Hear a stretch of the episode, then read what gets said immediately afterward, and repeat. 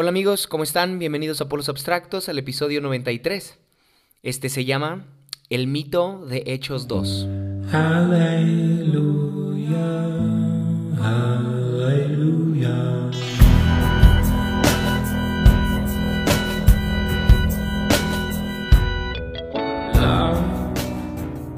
Y estoy muy emocionado, pero también muy nervioso de grabar este episodio porque creo que es un arma de doble filo.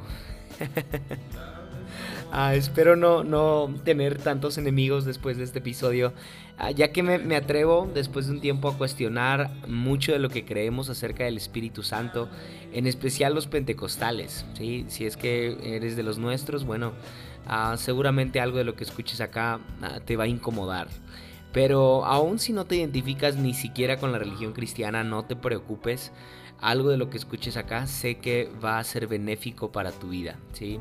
Pero antes de iniciar quiero hacer la aclaración de que Polos Abstractos no es un podcast para llegar a una verdad absoluta, ¿ok? Sé que es obvio, pero tengo que recordarlo antes de este episodio en especial, porque hace unos días estaba escuchando unos episodios que grabé de los más viejitos y te voy a ser honesto, los oí y dije, no, no estoy de acuerdo con lo que dije en ese tiempo. y me dio ganas de bajarlos, pero no creo, porque en realidad esos episodios fueron como los primeros peldaños o los primeros pasos para poder llegar a, lo que creo y a lo que pienso ahora. Entonces, si no me hubiera atrevido a expresarlos, a comunicarlos, probablemente no estaría ah, cuestionando mucho de lo que cuestiono ahora y obviamente mucho de lo que dije antes formó y fortaleció mi fe, así que sí, aunque ya no estoy de acuerdo, estoy dispuesto a seguir cuestionando y estoy dispuesto a seguir errando. Así que, ok, probablemente en algún tiempo algo de lo que vas a escuchar en este episodio cambie, ¿ok? Te lo advierto, pero a poros abstractos es para eso, para ir construyendo poco a poco una, una nueva y una mejor forma de ver a la fe, de ver a Cristo, de ver al Espíritu Santo. Ah, pero por ahora estoy seguro de que lo que te voy a compartir acá es muy genuino de mi parte y va con toda la intención de construir algo en ti, ¿sí? de formar algo en ti, de ser útil para ti. No pretendo como solamente cuestionar para ser controversial y ponerme en el ojo del huracán y ya sabes, todas esas intenciones de, de los millennials podcasters. Ah, no, no quiero eso, no quiero ser controversial ni polémico, más bien uh, quiero que cuestionemos juntos ah, algo de lo que creemos acerca del Espíritu Santo y probablemente encontremos oro que nos va a ser muy útil para esta temporada, ¿ok? Así que bueno, vamos a iniciar. El mito de Hechos 2. No sé tú, pero al menos yo, que he crecido en un contexto pentecostal, he escuchado múltiples interpretaciones acerca del famoso Pentecostés. Por si no sabes de qué hablo, bueno, resulta que en el Pentecostés, ah, o que el Pentecostés, mejor dicho, es una fiesta celebrada por los judíos, 50 días después de la Pascua. En el contexto judío, esta fiesta tiene un trasfondo desde los tiempos de Moisés en el Éxodo. Resulta que el pueblo de Israel, cuando recibe los diez mandamientos, que seguramente los recuerdas por la imagen de Moisés con las tablas de piedra bajando el monte, ¿no? Bueno, estos diez mandamientos fueron dados al pueblo de Israel 50 días después de que Dios habló con Moisés en el monte Sinaí. Entonces, la Pascua representaba el encuentro entre el hombre y Dios, y 50 días después los judíos celebraban que Dios les había obsequiado los diez mandamientos. Seguramente habrá alguien que sepa más que yo en este tema y probablemente hay algo más por decir. Yo lo estoy explicando muy sencillo para poder llegar al punto que quiero. La idea en sí es esta. Pentecostés era entonces la celebración de que Dios les había dado a los judíos los diez mandamientos, su voluntad por así llamarlo.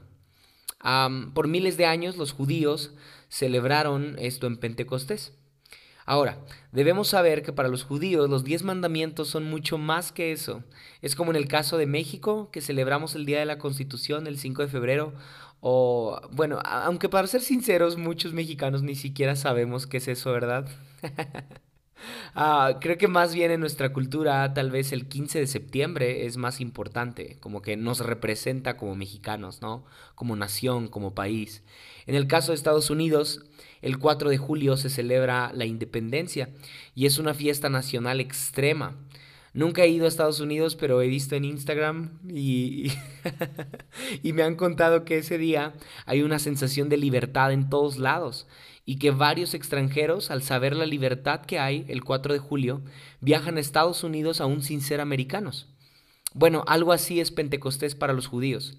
Pentecostés era su fiesta de independencia. Estrenaban nuevas leyes, estrenaban constitución, estrenaban a un nuevo rey y por supuesto celebraban su libertad. Dios les reveló su voluntad por medio de los diez mandamientos y le ordenó a Moisés grabarlos en piedra como una muestra de un pacto perpetuo. Era como una constitución para ellos. Y con esa constitución estaba implícita, ah, estaba implícito, perdón, que Dios era el Dios de ellos. Obviamente en el desierto y siendo exiliados, humillados por todos los pueblos, estos diez mandamientos vinieron a ser una reivindicación para Israel. Dios estaba con ellos. Había una constitución de por medio que los volvía a un país digno, independiente y asegurado por Dios mismo. ¿Sí lo notas? O sea, los diez mandamientos fueron un regalo para los judíos.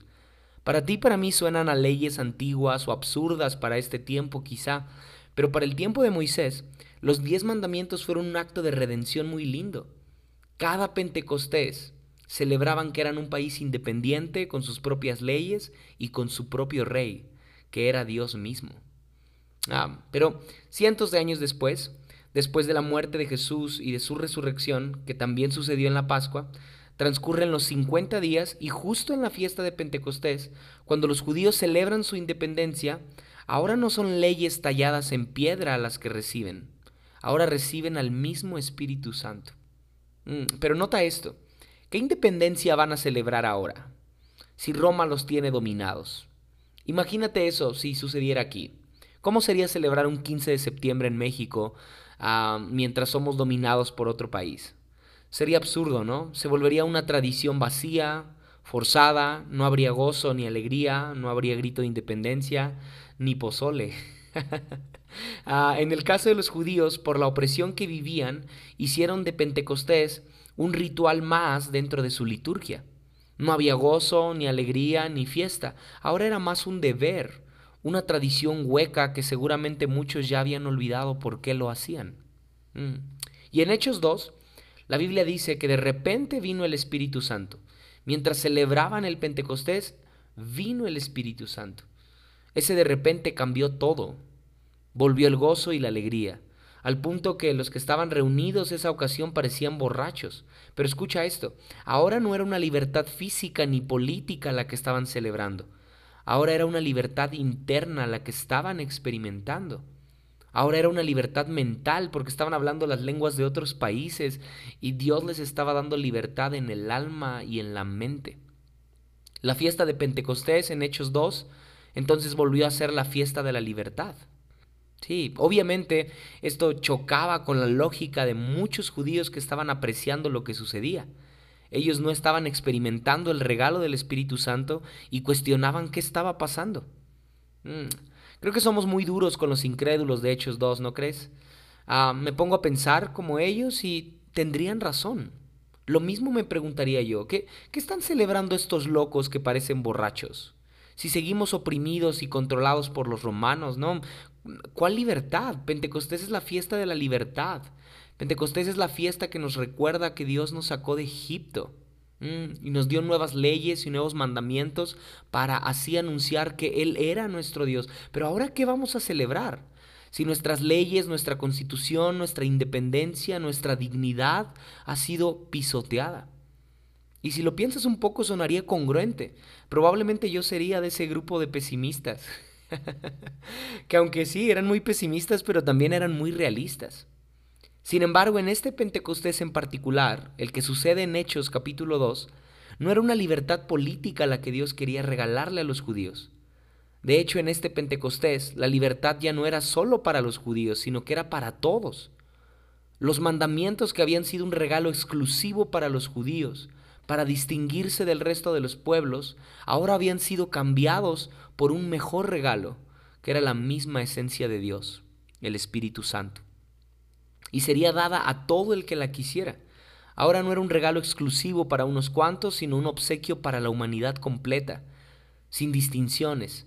El Espíritu Santo desde ese día es para toda carne, para chicos y grandes, para jóvenes y ancianos, para los más ricos y hasta para la servidumbre de la clase baja. Eso dice Hechos 2.17, que el Espíritu Santo desde, desde ese momento, desde ese Pentecostés, fue para todos. Mm. Desde ahí podemos acercarnos al mito de Hechos 2. Se nos ha enseñado demasiado que Pentecostés es una experiencia, ¿no? Una manifestación. O peor aún, algunos creen que Pentecostés es un cúmulo de emociones humanas llenas de éxtasis y nada más. Pero en Hechos 2, antes de ver a un grupo extasiado que parece perder el control de su cuerpo, veo la fidelidad de Dios. Sí, desde los tiempos de Moisés Dios quiere hacer libre al ser humano, pero nunca se trató de una libertad política ni religiosa, sino de una libertad mental y del alma. Mm. La meta de Pentecostés entonces no es tirar a la gente. ah, ojalá no me maten por decir esto, pero ah, la, meta de Pentecostés no es parecer borrachos, aunque así lo prediquen algunos. Mm. Algunos creemos que Pentecostés tiene que ver con perder el control en una reunión y parecer ebrios, ¿no? Pero no, en realidad la meta de Pentecostés es gozar la libertad interna que desde el inicio de la creación Dios ha querido ofrecernos. Ahora, no digo que esté mal tirar a la gente, ok. Creo que ya me arrepentí de decirlo así y ahora lo quiero maquillar. Ah, el punto es que, que la libertad de danzar y gritar y parecer ebrio es solo una libertad física, es una libertad corporal, pero no siempre implica una libertad del alma ni una libertad mental. Mucha gente se cae en una reunión y experimenta un Pentecostés de una forma muy intensa y danza y grita y tiembla y ah, todas estas sensaciones corporales que seguramente has visto, pero su alma y su mente sigue igual de atada y de esclavizada. Y caemos en el mismo error de los judíos, pensando que esa libertad de Pentecostés, una libertad exterior, perdón, pensando que esa es la libertad de Pentecostés, una libertad exterior nada más una libertad de fachada. ¿De qué les servía a los judíos librarse del yugo romano si cuando eran libres ellos mismos se hacían sus dioses a los cuales adorar y entregaban sus objetos de mayor valor para venerar a un becerro de oro? Mm. ¿O de qué les servía a los judíos ser libres políticamente si cuando lo eran querían volver a su antigua vida de Egipto, viviendo en la miseria? Porque nunca se trató de una libertad política, Dios quería hacer libre sus mentes, sus pensamientos, su forma de pensar, de actuar, de vivir. Y una vez siendo libres así, podrían experimentar una libertad exterior nunca antes vista. Mm, ahora, ¿cuál es mi consejo ahí? Bueno, busca tener experiencias de libertad exterior. Sí, si el Espíritu Santo te visita en una reunión de tu iglesia, bueno, ah, déjate llevar. O, en la madrugada, si el Espíritu Santo te despierta para hablarte, o durante el día te pone a llorar o a reír como loco, ok, vívelo. Date el chance de vivir esa llenura del Espíritu Santo que solo Él puede provocar, aunque parezcas borracho. Pero no creas que ese es todo el regalo que Dios tiene para ti. Pentecostés es más que una sensación en mi cuerpo, tiene que ver con un pacto perpetuo de Dios hacia mí, recordándome y prometiéndome que soy suyo y que Él es mi Dios, que no necesito depender de otros, que no necesito más a Egipto, que no necesito seguir viviendo atado y dependiente como antes, que Él tiene para mí una libertad única que nada ni nadie más puede darme. Visto así, diario necesitamos un Pentecostés, ¿no crees? Un encuentro con el Espíritu Santo que me recuerde quién soy y me recuerde quién es Dios. Ah, pero quiero irme acercando al mito en específico que quiero hablar, ¿ok? Ah, quiero destacar acerca de Hechos 2.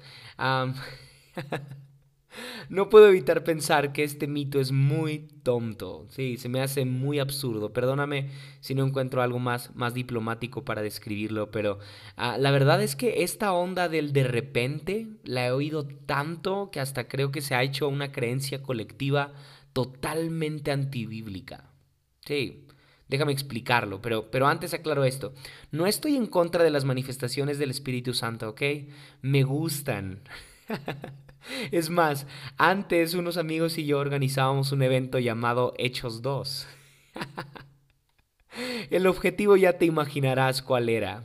Queríamos solamente emborrachar a todos con el Espíritu Santo. Y para serte honesto, cambiaría mucho de lo que hacíamos en aquel tiempo. Tal vez la esencia la conservaría, pero recuerdo muchas tonterías que dije en ese tiempo y, ah, en especial en esos eventos, y, y me da pena recordarlo. Una, una, de esas burradas que mucho repetí era justo la del de repente. Sí, muchas veces dije como, hey, busca el de repente y de repente va a venir el Espíritu Santo. Y solamente lo decía y lo decía, pero no lo entendía. Mm, lo explico. Hechos 2 dice que de repente vino el Espíritu Santo y llenó a todos los que estaban reunidos. De repente, ¿ok? No es algo que planeabas, uh, no es algo que buscabas, no es algo que podías forzar o fabricar. Es un de repente, ¿sí? Te sorprende. Así vino el Espíritu Santo de repente. Bueno, tanto se ha predicado mal esto que mucha gente está esperando el de repente de Dios y nunca recibe nada. Y si lo reciben, bueno, ni cuenta se dieron que ya lo recibieron.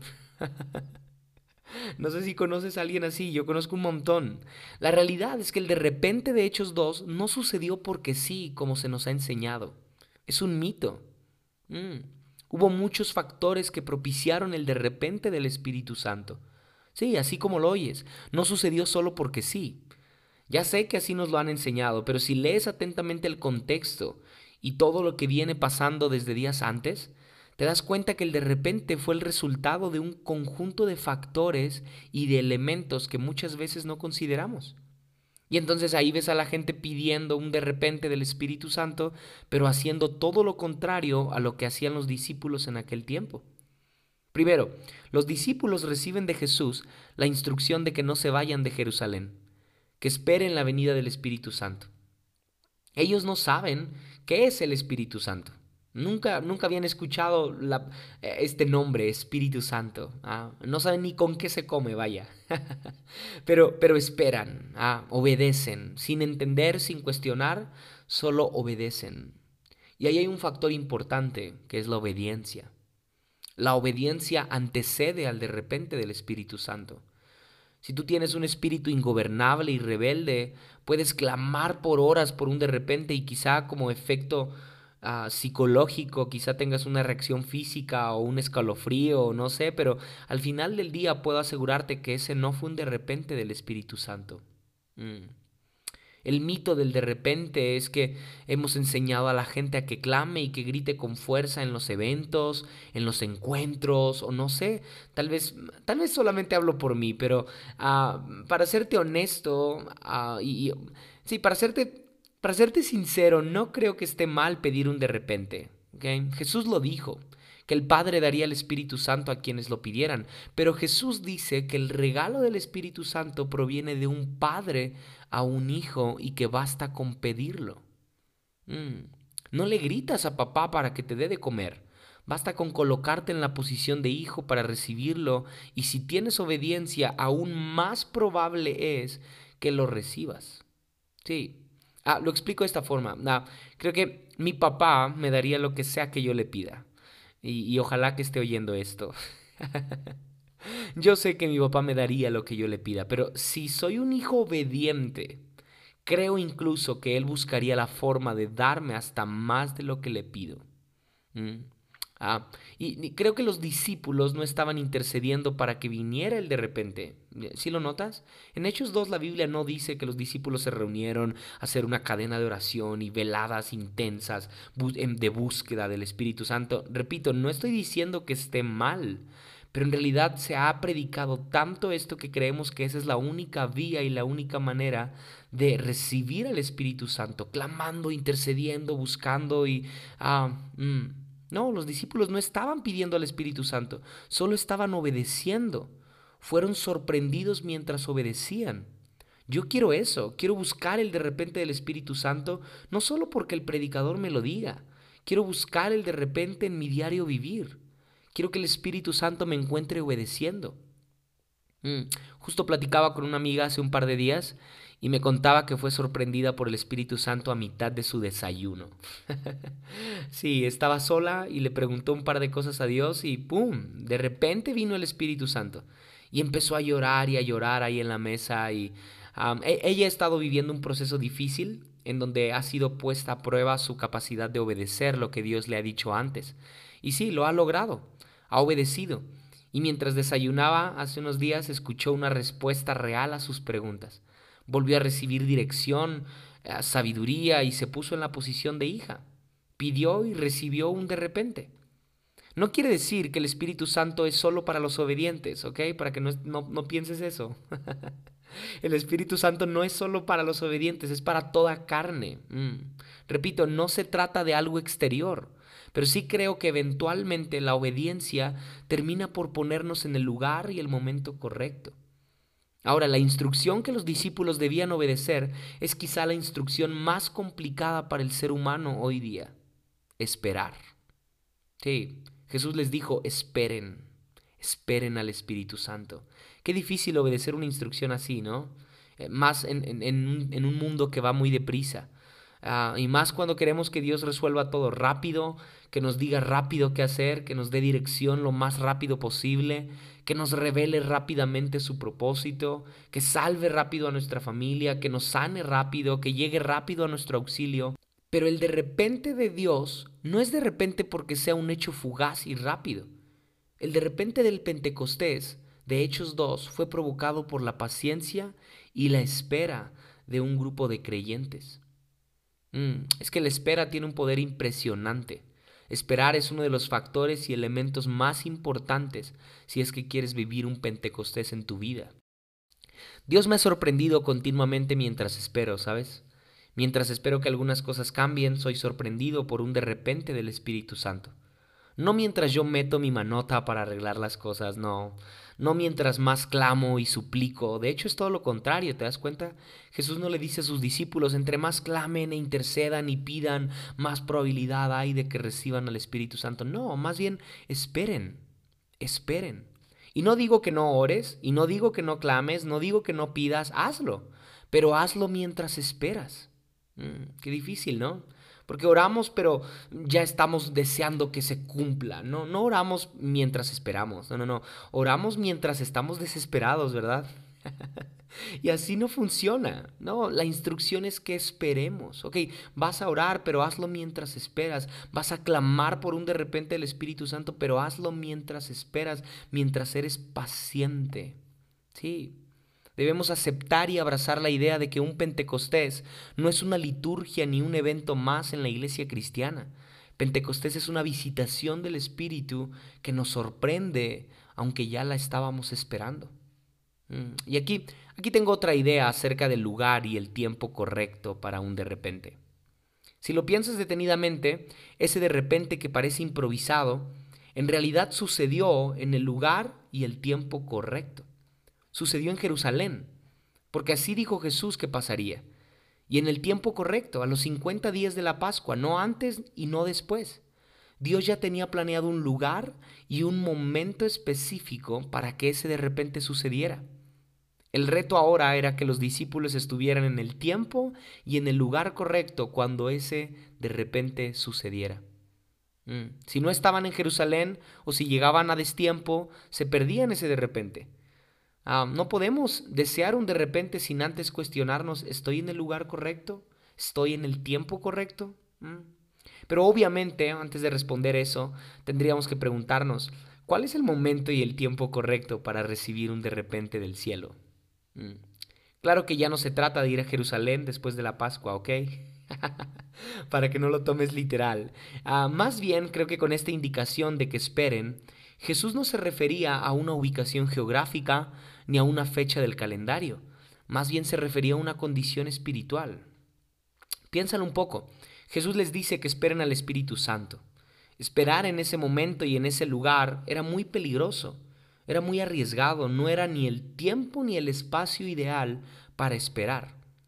Los rumores de que Jesús había resucitado aumentaban, la vida de todos los que siguieron diciendo, de todos los que siguieran diciendo eso estaba en peligro. La mayoría de creyentes se dispersaron y se fueron muy lejos de Jerusalén, pues temían por sus vidas. Era lógico. Jerusalén era el lugar menos seguro para esperar si eras seguidor de Jesús. En tiempos de mucha persecución nadie se queda a esperar en Jerusalén. ¿Lo estás entendiendo? la instrucción de Jesús de que esperaran en el tiempo y el lugar menos ideal para hacerlo llevó al límite a sus discípulos. Aunque el Espíritu Santo pudo haberlos visitado ah, con un de repente a miles de kilómetros de Jerusalén, donde los discípulos estuvieran más seguros y más tranquilos, o, los pudo haber visitado en otro momento, pero no ahora que estamos a mitad de una persecución violenta. Yo diría eso, ah, no es ni el tiempo ni el lugar ideales para el de repente del Espíritu Santo. Mm, ni el tiempo ni el lugar eran los ideales para el de repente pero si eran los correctos. Sí, la pregunta es, ¿cómo sé que estoy en el lugar y el momento correcto para recibir al Espíritu Santo en un de repente? Bueno, parece que Jesús está interesado a, que en nuestros peores momentos y en los lugares menos ideales hagamos una cosa, esperar. Hmm, y ahí sucede un de repente. Mucha gente piensa que el de repente sucede en la iglesia, ¿no? Después de una predicación llena de fuego. Ahí viene el de repente de Dios, pero he entendido que, que los mejores de repentes del Espíritu Santo suceden en el lugar menos probable a nuestros ojos. Sí, en nuestra peor crisis, en nuestro más bajo desánimo, en nuestra peor persecución, en nuestra peor historia quizá. Por eso es un de repente, porque nos, nos, sorprende que el Espíritu Santo nos visite justo ahí. No es el lugar ideal, pero sí es el lugar correcto. Mm. Asegúrate de que los momentos menos ideales, en los que menos te imaginas que tendrás un encuentro con el Espíritu Santo, se vuelvan momentos correctos para buscar un de repente. No solo le pasó a los discípulos, también le pasó a Jacob, a Elías, a Pablo. En el momento en el que más presionados estaban, Dios los obliga a detenerse, a esperar, y ahí de repente los visita y les da una nueva dirección. A veces no necesitamos otro congreso, ni otra predicación, ni otra profecía, ni otra manifestación del Espíritu Santo, ni otro retiro. a veces necesitamos esperar, aunque no sea el momento ideal para detenernos, aunque sea el peor lugar posible quizá para esperar, quizá ahí nos visite el Espíritu Santo. Y no me refiero a un lugar físico, ni a un tiempo de horas. Me refiero a temporadas en nuestras vidas donde queremos controlar todo, donde queremos decidir hasta en qué momento sucederá el de repente de Dios. Queremos decidir a dónde ir, tomar las riendas de nuestra vida y movilizarnos rápido hacia donde creemos que sucederá el de repente de Dios. Pero ¿y si ese de repente es aquí y ahora? ¿En tu peor temporada? en tu peor momento? No por algo el primer Pentecostés que celebraron los judíos fue en el desierto. Ah, desde ahí ya Dios quería decirnos algo. Que el Pentecostés no, no, es un de repente ah, planeado, fabricado, producido, que, que viene a suceder en nuestro mejor momento o en nuestro más alto éxito. No, muchas veces el de repente de Dios nos sorprende en el peor momento. en el desierto, sí, en medio de una crisis violenta, en, en, medio de una persecución violenta, perdón. Ah, en medio de una Jerusalén que se está cayendo, días después de que crucificaron a Jesús. Ese, es el peor momento para celebrar un Pentecostés, un de repente. Y sí, somos sorprendidos por un Dios que nos visita cuando menos lo imaginamos. Mm. ¿Sabes qué he hecho yo? He buscado tanto los de repentes de Dios en la plataforma de la iglesia cuando ministro con el micrófono en mano, ¿no? Y me, empodero y digo, hey, vamos a buscar un de repente del Espíritu Santo, porque según yo ese es el lugar ideal para que el Espíritu Santo nos visite. Pero a veces soy sorprendido por un de repente en la madrugada, cuando todos duermen. O en las noches, cuando me siento terriblemente solo. Ahí me visita el Espíritu Santo de repente. O mientras conduzco y me siento abrumado por las ocupaciones del día a día, o en las ocasiones en las que peco nuevamente y me frustra sentir que nunca voy a cambiar y que no estoy avanzando. Ahí de repente me visita el Espíritu Santo. Tengo un Pentecostés de gozo y de alegría nuevamente. Aún en medio de mi situación, aunque las cosas a, mi alrededor no cambien y Roma siga oprimiendo a Israel, ahí recibo de repente al Espíritu Santo que me vuelve a dar una libertad interna en mi alma, en mi interior, en mi mente, y en mis pensamientos más profundos. vuelvo a ser libre aún en medio de mis problemas. Eso es Pentecostés. Ese es el verdadero Hechos 2. Muchas gracias por escuchar por los abstractos. Nos vemos la próxima. Bye bye.